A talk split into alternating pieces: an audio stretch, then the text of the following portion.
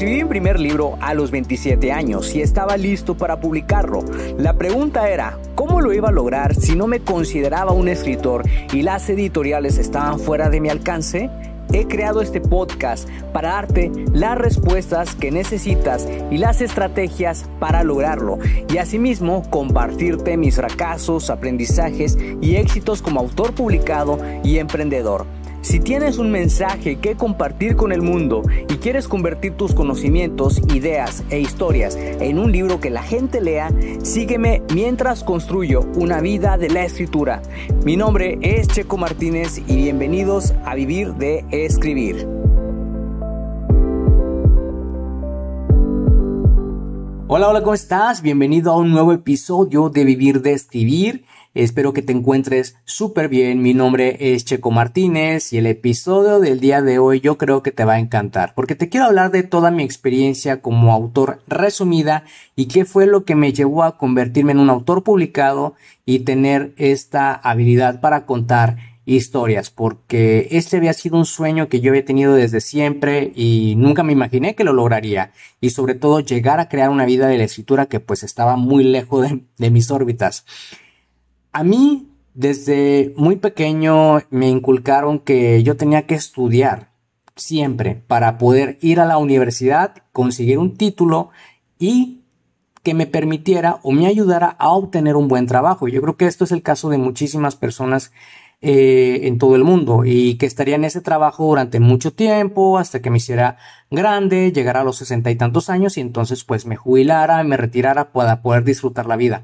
Pero te soy sincero en algo, para mí nada de esto tenía sentido.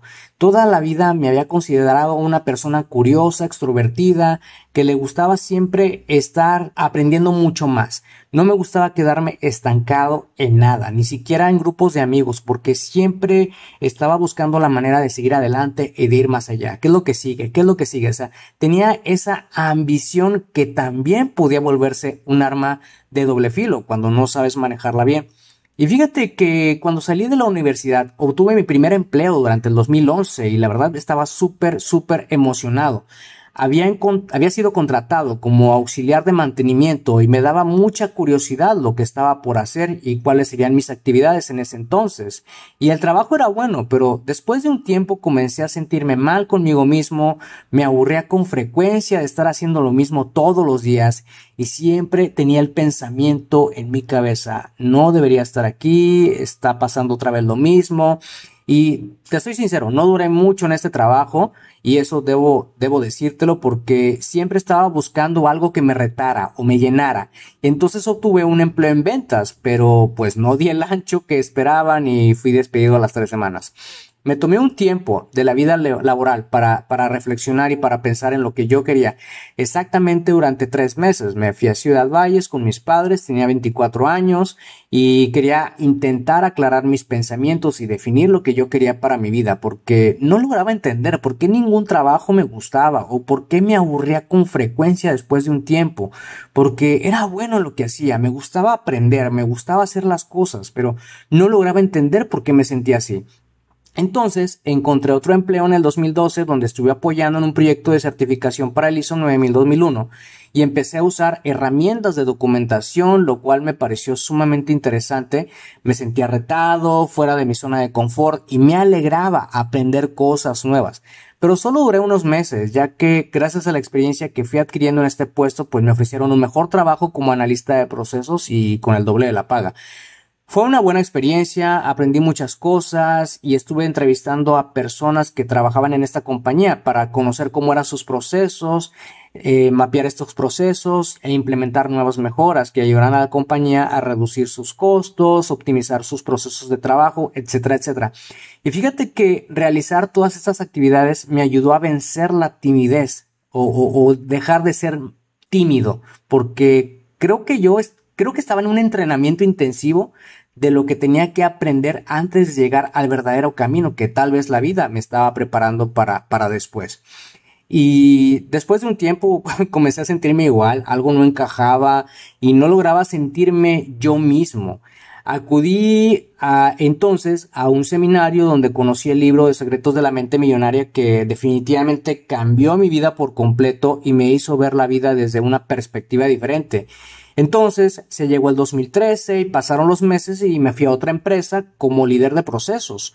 Y recuerdo que me sentía una persona sumamente afortunada porque este era un trabajo que yo había soñado durante mucho tiempo, porque era un puesto bien remunerado, con, con, grandes responsabilidades y con grandes retos. Y, la verdad eh, me gustaba el horario, el, el ambiente era bueno y sentía que me estaba preparando para algo mucho más grande y mejor.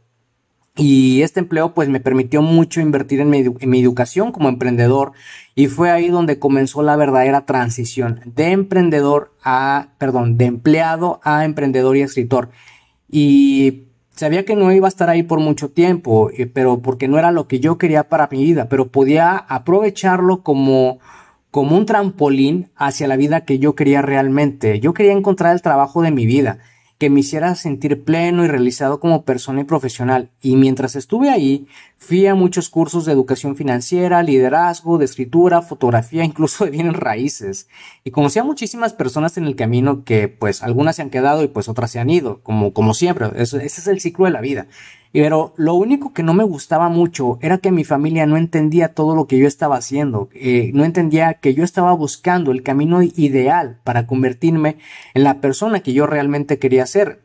Fíjate, me aburría lo normal, lo tradicional y lo socialmente aceptado para la vida. Y, siempre estaba buscando maneras diferentes de hacer las cosas y yo creo que hasta cierto punto les irritaba esa personalidad que yo mostraba, como que no les gustaba esta nueva manera de pensar, esta nueva manera de ver la vida y esta y todos estos cursos que yo estaba tomando me decían ni siquiera ni siquiera los aplicas, para qué los haces, etcétera, etcétera. Pero cuando tienes un sueño y quieres lo mejor para tu vida, debes hacer los cambios necesarios para lograrlo. Y fíjate que yo en el camino perdí amigos e incluso perdí malos hábitos como dejar de fumar o emborracharme todos los fines de semana. Pero gané experiencias increíbles e hice amistades inolvidables con gente que siempre te está inyectando esa buena vibra, esa positividad, incluso cuando las cosas no van bien. Porque yo todavía sigo entendiendo que queda mucho camino por recorrer, pero esa fue la manera en la que, digamos, yo fui haciendo toda esa transición. Y creo que de no, de no haber tomado la decisión que tomé a principios de, 2000, de, 2016 de no volver a trabajar en la escalera corporativa, las cosas serían muy distintas, porque yo creo que no tendría los mismos aprendizajes, las mismas experiencias y el mismo camino. Y no te voy a mentir, este nuevo camino como escritor y emprendedor ha sido muy duro y, ha estado lleno de muchísimos obstáculos. Eh, pero la verdad lo he disfrutado mucho, lo he disfrutado mucho, he aprendido demasiado en el proceso y creo que eso ha sido lo más invaluable. He publicado 11 libros, he escrito más de 70 artículos para mi blog, he grabado casi 50 episodios para mi podcast, he ayudado a decenas de personas a escribir sus libros a través de mis tres cursos y contenidos gratuitos, porque cuando se trata de compartir tu mensaje e impactar al mundo de manera positiva, tienes una responsabilidad moral de lograrlo. El verdadero reto para cada uno de nosotros es poner la intención y la acción, ya que el universo empezará a mostrarte los descubrimientos que tú necesitas para que tu camino se vaya haciendo más claro cada vez que tú vayas avanzando. Así que si te gustó el episodio de hoy y sientes que le puede servir a alguien, por favor pasa la voz y compártelo con más personas. Gracias de nuevo por pasarte por acá y escuchar un nuevo episodio. Suscríbete al podcast Vivir de Escribir para que de esa manera recibas los nuevos episodios de escritura, publicación y marketing de libros. Recuerda que puedes descargar tu kit del escritor con las 10 herramientas imprescindibles para iniciarte en el mundo de la escritura creativa y mejorar tus habilidades como escritor. Solamente tienes que ir a publicatuprimerlibro.com diagonal kit-escritor. Soy Checo Martínez, esto fue Vivir de Escribir y te veo en el próximo episodio.